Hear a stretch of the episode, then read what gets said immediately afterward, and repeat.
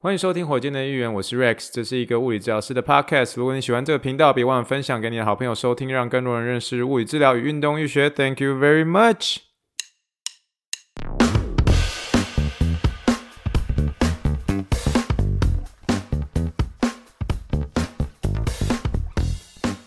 Morning, morning, good morning. Think big, dream big, and let's make it to the rocket. 今天是二零二三年一月十五号，欢迎收听第几百二十二集的火箭队议员。各位听众，大家好，你好，你好，你好，让我们听一听气泡水的声音。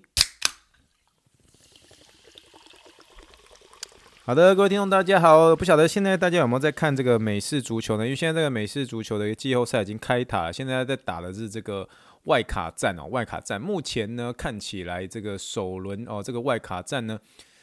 旧金山四九人队已经赢了这个海鹰队了，然后这个 Jaguars 赢了 Chargers 哦，那现在在看的是这个啊，之前在聊的这个水牛城比尔队对迈阿密海豚队啊，再看一下目前比数已经达到第四节三十四哦，这个比尔队以三十四。比三十一领先哦，剩下三分多钟，不晓得最后结果会是如何呢？但是在我们在开始之前呢，我们还是要用气泡水给它打给它干几波哟。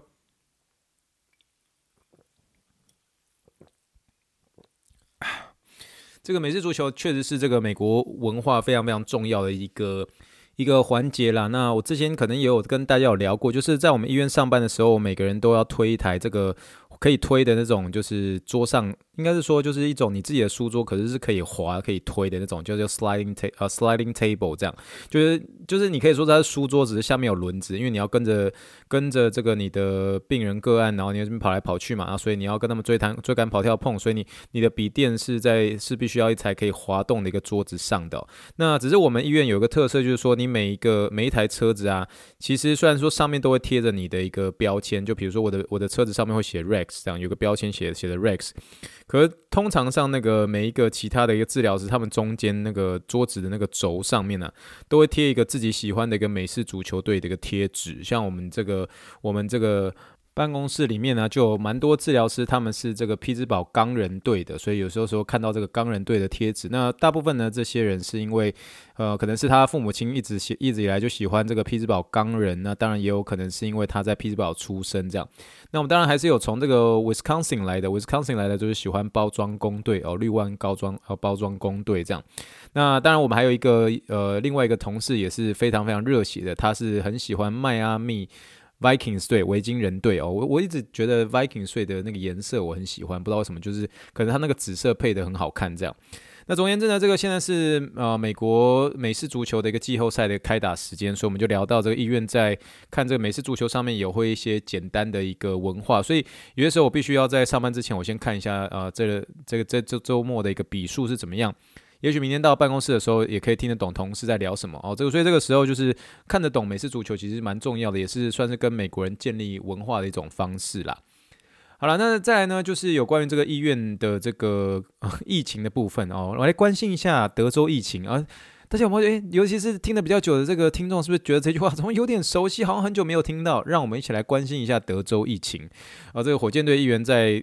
在创始的开始的时候。几乎每一集都会跟大家说，让我们来关心一下德州疫情，因为那时候确实是疫情很严重的时候，那时候也没有疫苗嘛，所以那时候其实，在做这个 podcast 的时候，定期都跟大家更新德州疫情啊。所以突然让我讲讲一句说，让我们来更新一下德州疫情的时候，我自己讲的就是说，好像回到一两年前。可是为什么要讲一些啊？今天要稍微讲一下这个有关于德州疫情呢？其实最主要是因为，呃，这个有关于这个疫苗或是这个有关于 COVID 的一个部分，虽然是说，呃，从去年的一个。接近年中到年尾的那个阶段呢，事实上美国好像仿佛就已经进入一个没有疫情的情况。可是像是医院这些呃医院这样子的一个呃机构呢，哦、事实上在里面都还是一一律都规定还是要戴口罩的，尤其是给这个呃在医院上班的一些职员，一定一定一定要戴口罩。我们口罩从来没有一天是真的是说可以拿下来。哦，应该是这么说啦，应该说拿下来的时间是有，可是拿下来的时间就是你回办公室的时候，也就是说你没有在做所谓的英文叫做 patient care 的时候，就是没有在带病人的时候，你可以进入办公室，你就可以把这个口罩拿下来。可是你一旦回到了这个我们临床上的话，你就一律要把口罩戴上，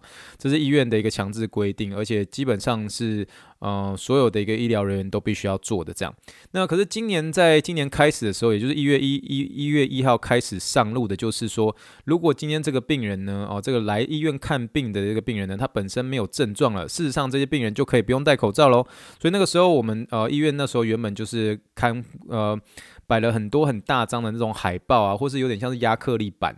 哦，就是然后上面有写说，为了就是为了你的安全起见，请务必戴上口罩。所以这样子的一个看板呢，在今年的这个一月一号的时候，这个看板就被拿下来了哦，这是首首次哦，在这个真的是疫情发生之后呢。这个看板第一次被拿下来，也就是进来的这个病人呢，呃，就是可以是不用戴口罩的情况下，但是是你要是没有症状哦，你如果是在那边有酷酷少在咳嗽的话，你就还是必须要把口罩戴上。但是我自己所观察，大概十个人里面九个人的这个九九个病人还是会会继续的戴口罩哦，就是可能是一来是习惯。二来也有可能是，就是真的觉得说，诶，还是有点不放心。那所以大概十个人里面，大概有有大概一个到两个是真的就就没有戴口罩这样。那这是在只在美国，就是不管是美国人、亚洲人这样，就就是这样子啊。那所以我就觉得，诶，还是有人没有戴口罩。那没有戴口罩的话，他们也蛮安心的这样。那医当然医院也是解除了这个口罩对病人的一个封印这样。可是呢，这个这个件事情呢，在就是在一这一两周之内，因为我们才刚刚过新的一年嘛，二零二三年才过大概十五天嘛，然后这个这个病人不用戴口罩这件事情，如果没有症状就不用戴口罩这件事情呢，就在这个四五天前哦，大概是刚过去这个礼拜二，呃，这个我们的执行长就寄了一封 email，因为由于最近的 COVID 疫情啊，又开始升温，所以呢。我们把这个病人不用戴口罩这件事情再重新校正回归，然后所以现在从礼拜二之后还是一样，所有人一律你只要进来这个医院里面的话，你就是要戴口罩啊。所以这个历史性的几天呢，就真的持续只大概持续大概十天左右啊。十天之后，所有人还是一律要戴口罩。所以我自己觉得我在看待这件事情的时候，就觉得说啊，其实 COVID 呃的一个。嗯，这件事情发生之后呢，我是觉得我们应该是真的就回不去了。我是觉得医院这个口罩的这个制度呢，就会一直一直存在了啦。就基本上我是觉得很难到有一天恢复到像以前没有 COVID 的情况，美国人都完全不用戴口罩的状况。我个人觉得是不大可能啦。只是我觉得这是一个有趣的现象来跟大家分享，就是这个病人不用戴口罩的情况，我们是有试，我们是有尝试过，可是就尝试个十天，然后现在大家还是要继续回去戴口罩了，这样。好的，那所以这就是第一个算是简单跟大家闲聊的一个部分了。那第二件事情呢，就是有一位听众有问我说：“诶，请问你是怎么样在这个车上录音的？”那可能是我这个最近有在呃，有点像是火箭队员的 Facebook 还有 IG 上面有 po 一张，就是说我在车上拿着麦克风的一个样子哦。诶，只有只有拍到麦克风啦，我就是还是蛮害羞的，不大想要出现在这个镜头前面，可是就拿着麦克风，意思就是说我在这个车上录音。那事实上呢？嗯，对，我就其实会确实有些时候会在车上录音，因为我觉得车子上是一个对我也蛮安静，可以很专心的一个环境。那这位听众问我就说：“哎，你怎么在车上录音的？”我就说：“哎，其实就是事实上就是把笔电然后跟麦克风带到车子上就可以录音啦。那我通常这个我的这个大腿上面会放一个这个有点像是嗯。有点像是坐垫的坐垫型的那种枕头吧，然后直接就是就把笔电放在这个桌子上。可是它真的是停车的情况了，我不是边开车边录音啊，没有那么厉害。我一定是找一个很大的一个停车场，或者直接是在这个我家的这个停车的一个地方，然后停车那个地方就直接在车上录。那因为现在因为是准备是冬天，虽然是说前阵子我们冬天很冷，可是现在我们的一个冬天好像有点是。我觉得现在有点像是进入快要进入春天的这种情况，所以我们呃天气不会到很冷，这样就是还算是蛮温暖，然后也不会太热，也不会太冷，这样呃就是所以这个气候算是蛮舒服的，甚至你在车上不用开冷气，直接把窗户打开就还蛮舒服的。所以我觉得条件必须要建立在这个气候是很舒适的情况之下，要不然就是一边开车，那引擎一直开，可能也有点。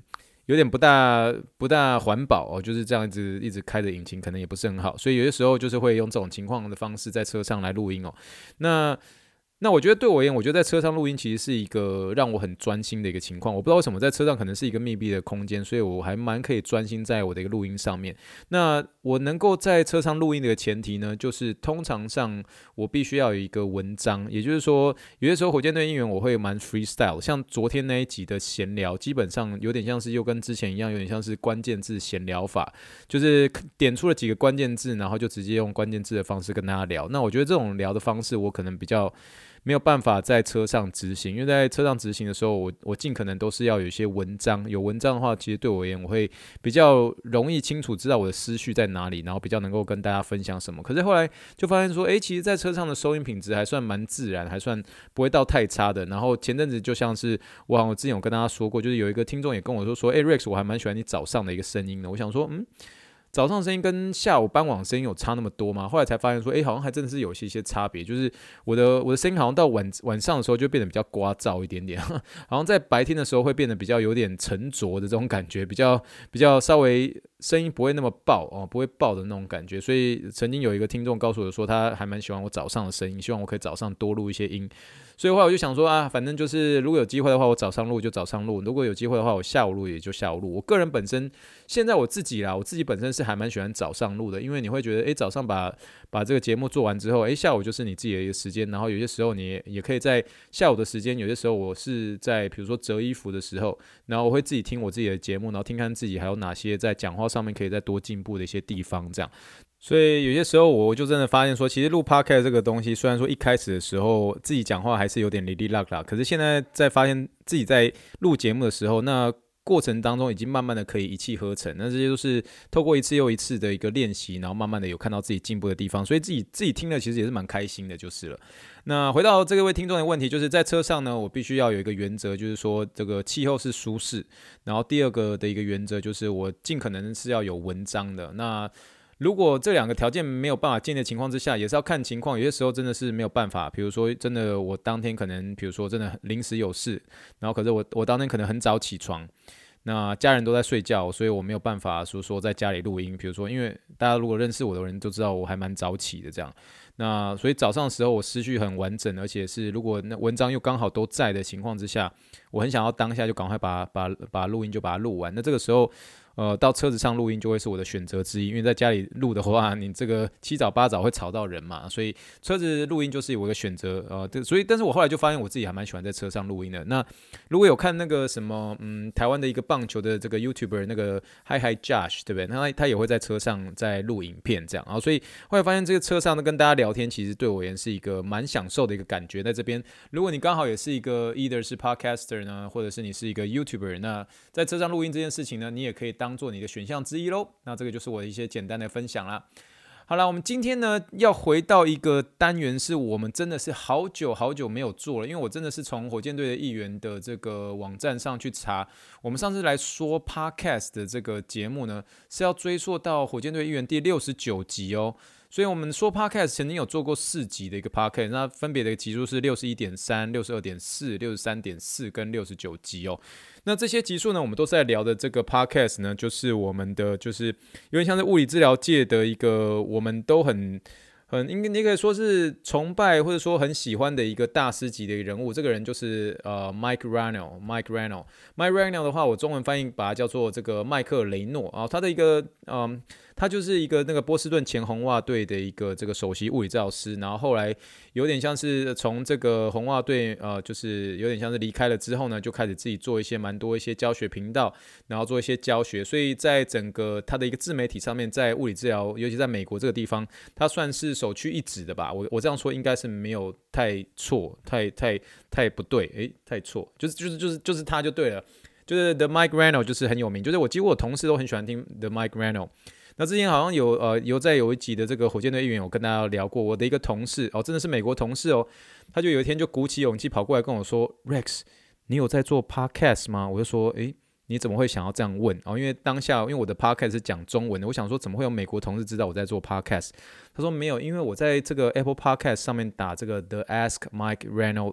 啊、Show 的时候，就是说问问麦克雷诺的时候，我打这个 The Ask Mike Reano Show，就是这个这位这位呃麦克雷诺他这个非常知名的这个 podcast 的的这个搜寻的时候，你如果在 Apple 上面打的时候，你用打英文的 Ask Mike Reano Show 的时候，点出来跟这个。The Ask Mike Reano Show 齐名的另外一个 podcast 就是就是火箭队的一员，好不好？就是真的，我我我不知道为什么，我真的觉得很奇要奇怪的事，而且也觉得是很荣幸的，就是这件事情，就是说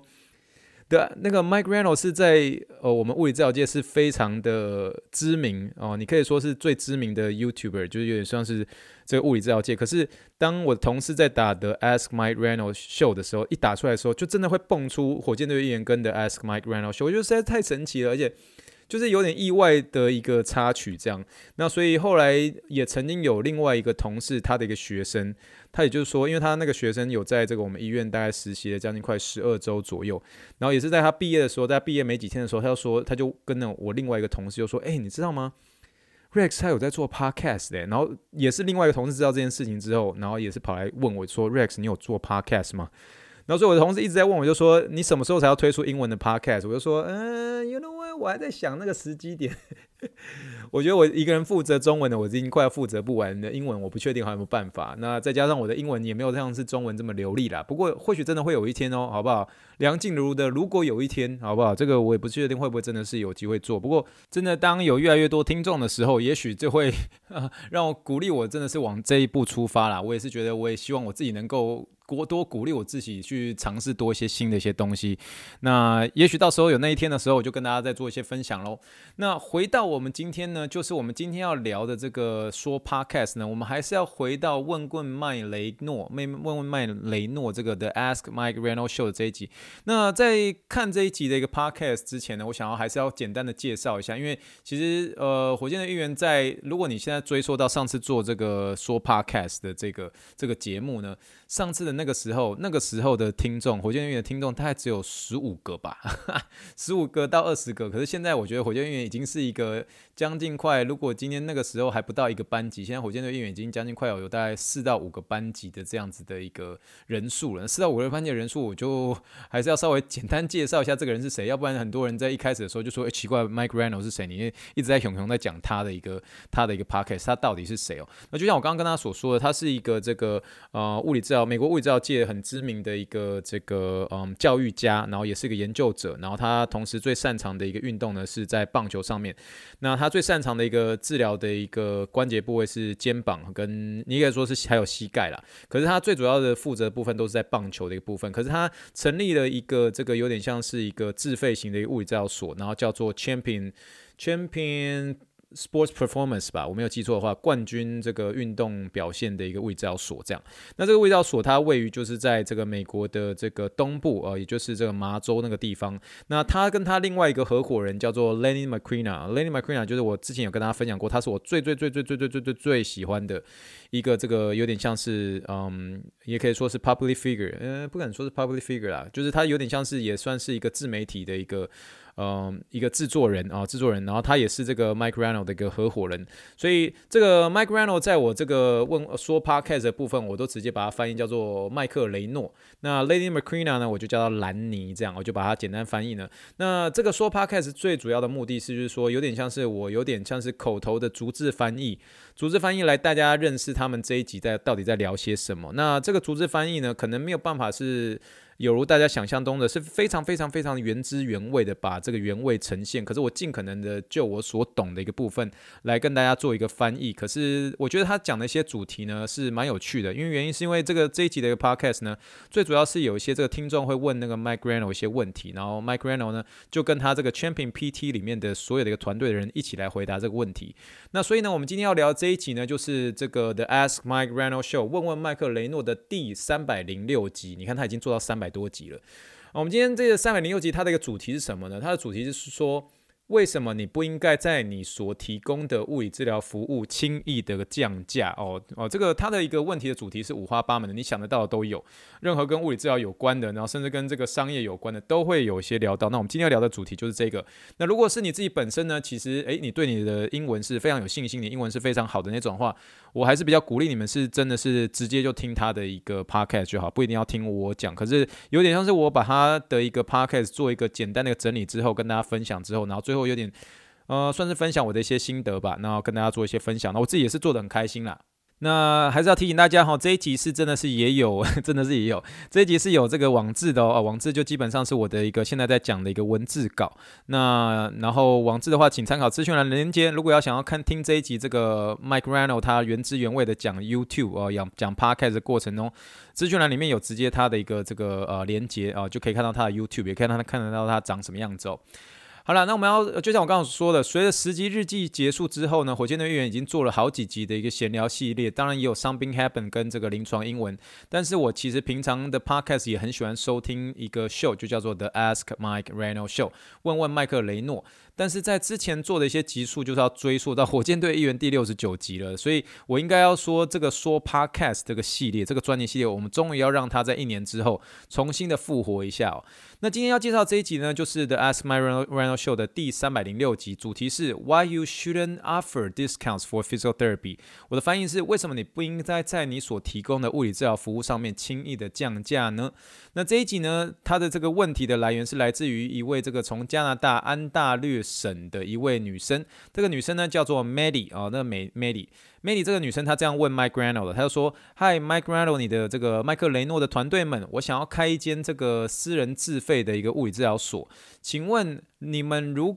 如何处理这个病人或是这个病人父母要求你能否把你的一个收费算便宜一点的这个问题？”他说这种情况越来越多的发生在他身上，那尤其是对于像这种 ACL，也就是前十字韧带的这种患者，这些人呢需要长期的需要物理治疗的一些患者，那他们在我的诊所将近。待了快要九个月左右，那你们会为这些长期的患者提供套餐吗？你会不会让他提前让他们知道这个九个月多的一个物理治疗的一个全部费用会是多少？让他们有些时候能够有时间可以去进行这个金金钱的一个支付的一个计划。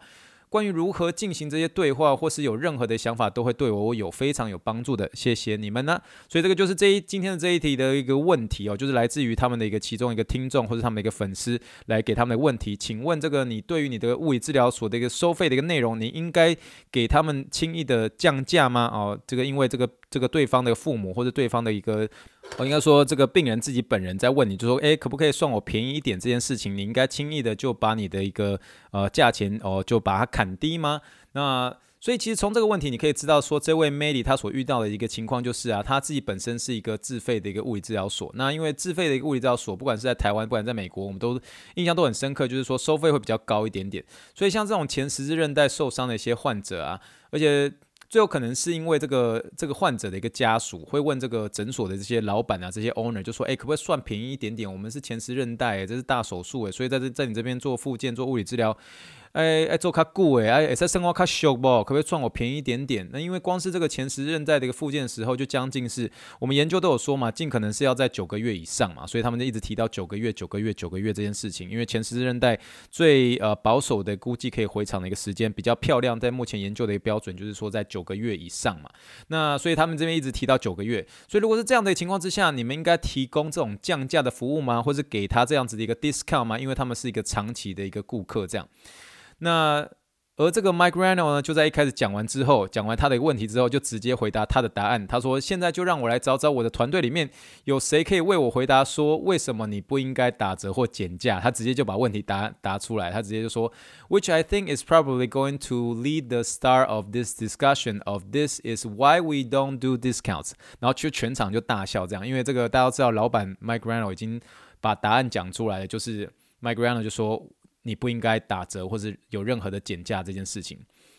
那后面就是后面有那些团队人，就有人就直接就在那大喊，就说 Why 呃，就是 Because where does it end？Because where does it end？就是这样说。现场就有人就说，因为他们有这样子要要求要减价的要求，什么时候才会停下来啊？一一就是有人真的就说，哎，厉害圣卡秀，厉害圣卡秀，这种一直提这种问题的人，什么时候才会停下来？什么时候才真的是真的是算够便宜的？所以他就说，Because where does it end？就是什么时候才会停下来？这样。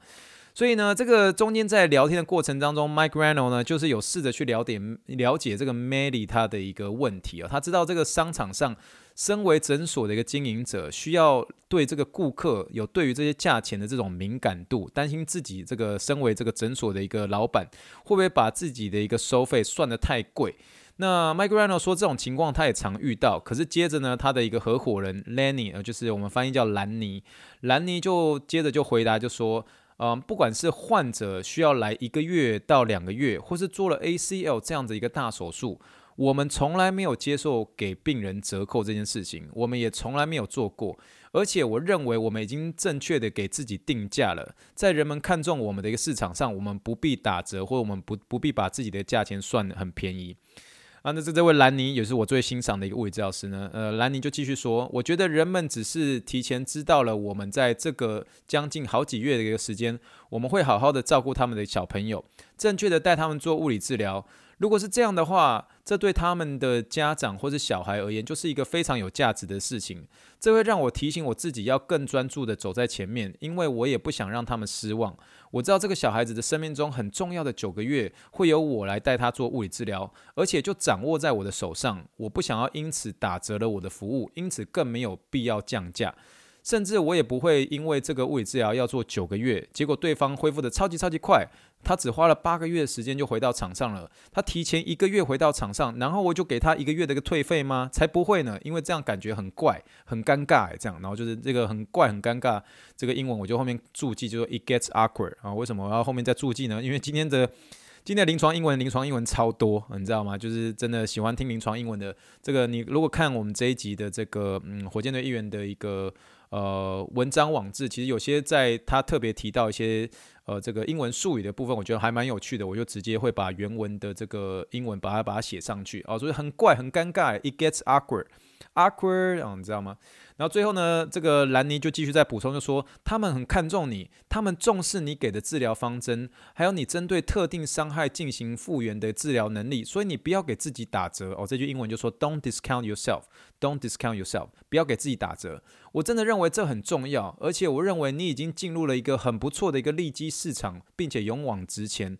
我认为人们尊重这一点，那当他们当然会找到机会就有问，就说：“诶，请问有打折吗？我剩卡修不？有没有比较打折一点点？”但我想你就是很有礼貌的跟他说：“We just don't do that，我们不这么做。”而且我认为大部分的人都可以接受，因为他们真的很想来让你来带他们做物理治疗。哦，我觉得这句话，我觉得他中间有一句话我自己听了还蛮感动。他说：“我认为你已经进入了一个不错的利基市场，并勇往直前。” I think you have settled into a nice niche and go with it。好，我觉得这一句话，我自己觉得我自己的啊，自己老王卖瓜，觉得自己翻译也翻译得很好啊，没有 自己在讲。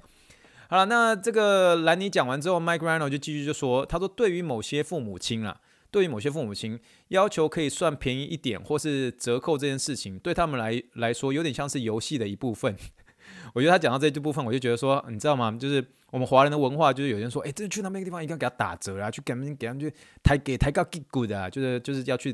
就是有点像是要要求对方可不可以这个就啊给对方杀价这件事情，就觉得是一个游戏的一部分。这个其实在美国文化上面其实有也有存在，所以所以他就说，所以对于某些父母亲。那个可不可以要求别人算便宜点或者打折扣这件事情呢？我就要要求折扣这件事情呢，有点像是游戏的一部分。他其实讲完之后，我自己 心里觉得还蛮有趣的，就觉得说啊，美国其实不管跟华人，华人也是有这样子一个文化，也是盛开 showboy，也是盛开 showboy 这样。然后 my Grano 就继续说啊，他说，但是他们总是会试图着获得这样子一个折扣呢，会说这个，呃，我的我的小朋友啊，我这个来这边做治疗的小朋友也有兄弟姐妹，然后也来你这边做治疗，所以可以给一些这些兄弟姐妹也打折吗？你有这样的一个折扣吗？你那边的这些折扣能不能再算给我这些兄弟姐妹吗？哦，或者我这些家人吗？这些都是很常见的一个事情哦。Mike Grano 说这这很常见的，就是很多这个父母亲都会问，就说，哎，可不可以打折吗？可以把我这个小朋友的弟弟也打折吗？啊，小朋友的妹妹也打折吗？他也来这边做治疗，都可以打折吗？我只是认为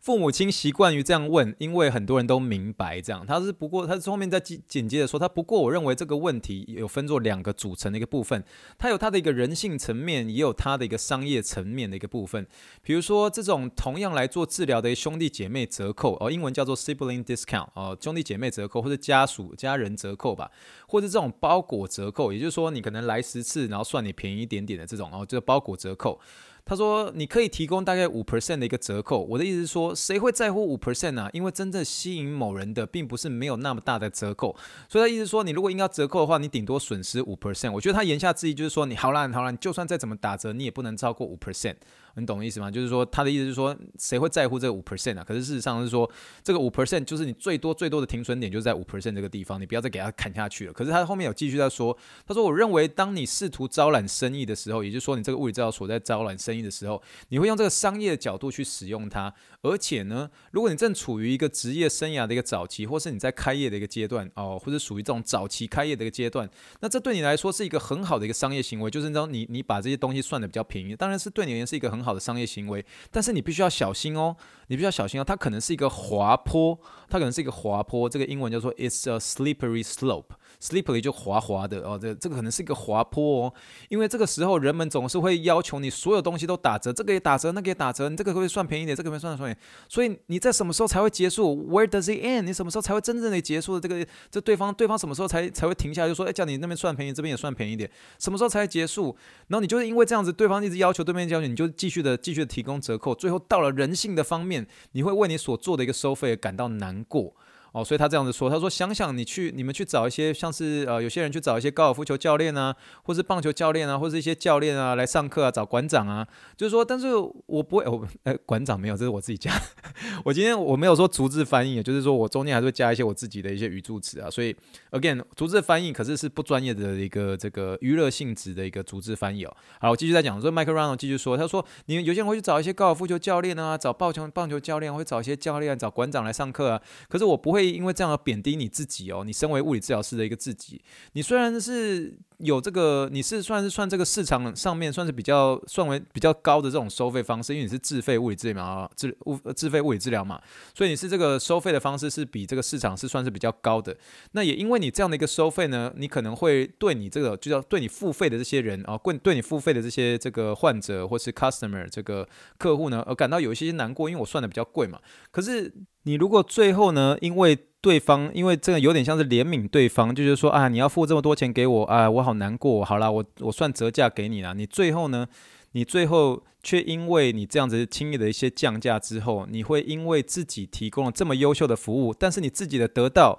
却让你自己感到难过，你最后却成为那个最后的那个受害者啊，最后在这个角落里暗自哭泣的呃，却是你自己的这样。所以这个在最后的一个结尾之前呢，这个 Mike Reno 要这个他们在这个 Champion PT 这边健身，呃，不是不是健身，在这个 Champion PT 的带的一些这个健身教练啊，他们的一个体能训练师啊，这个杜威啊，请杜威来讲讲话这样。然后杜威就说，他说，我认为呢，人们只是习惯去问啦。他说，比方说，当你有很多个小孩，或者是你有整个家庭都在这个地方做训练或者做物理治疗的时候。所以，我们常常会收到有关于这个要这些什么家人啊，家人家人也来这边享受服务啊，家庭折扣的一些问题。他说他其实觉得是大家只是喜欢问而已啦。呃，这个，但我认为呢，你可以让他变得有点像是有点尴尬，有点怪怪的，或者是你直接跟他说就就博的博啊，就是没有就是没有，没有没有折价，没有 discount，直接让他说博的是博嘛，因为你坚持你的一个商业价值观，然后你继续前进。但放心啦，这些问的人吼，他们仍然还是想要跟你一起训练，一起做物理治疗啦，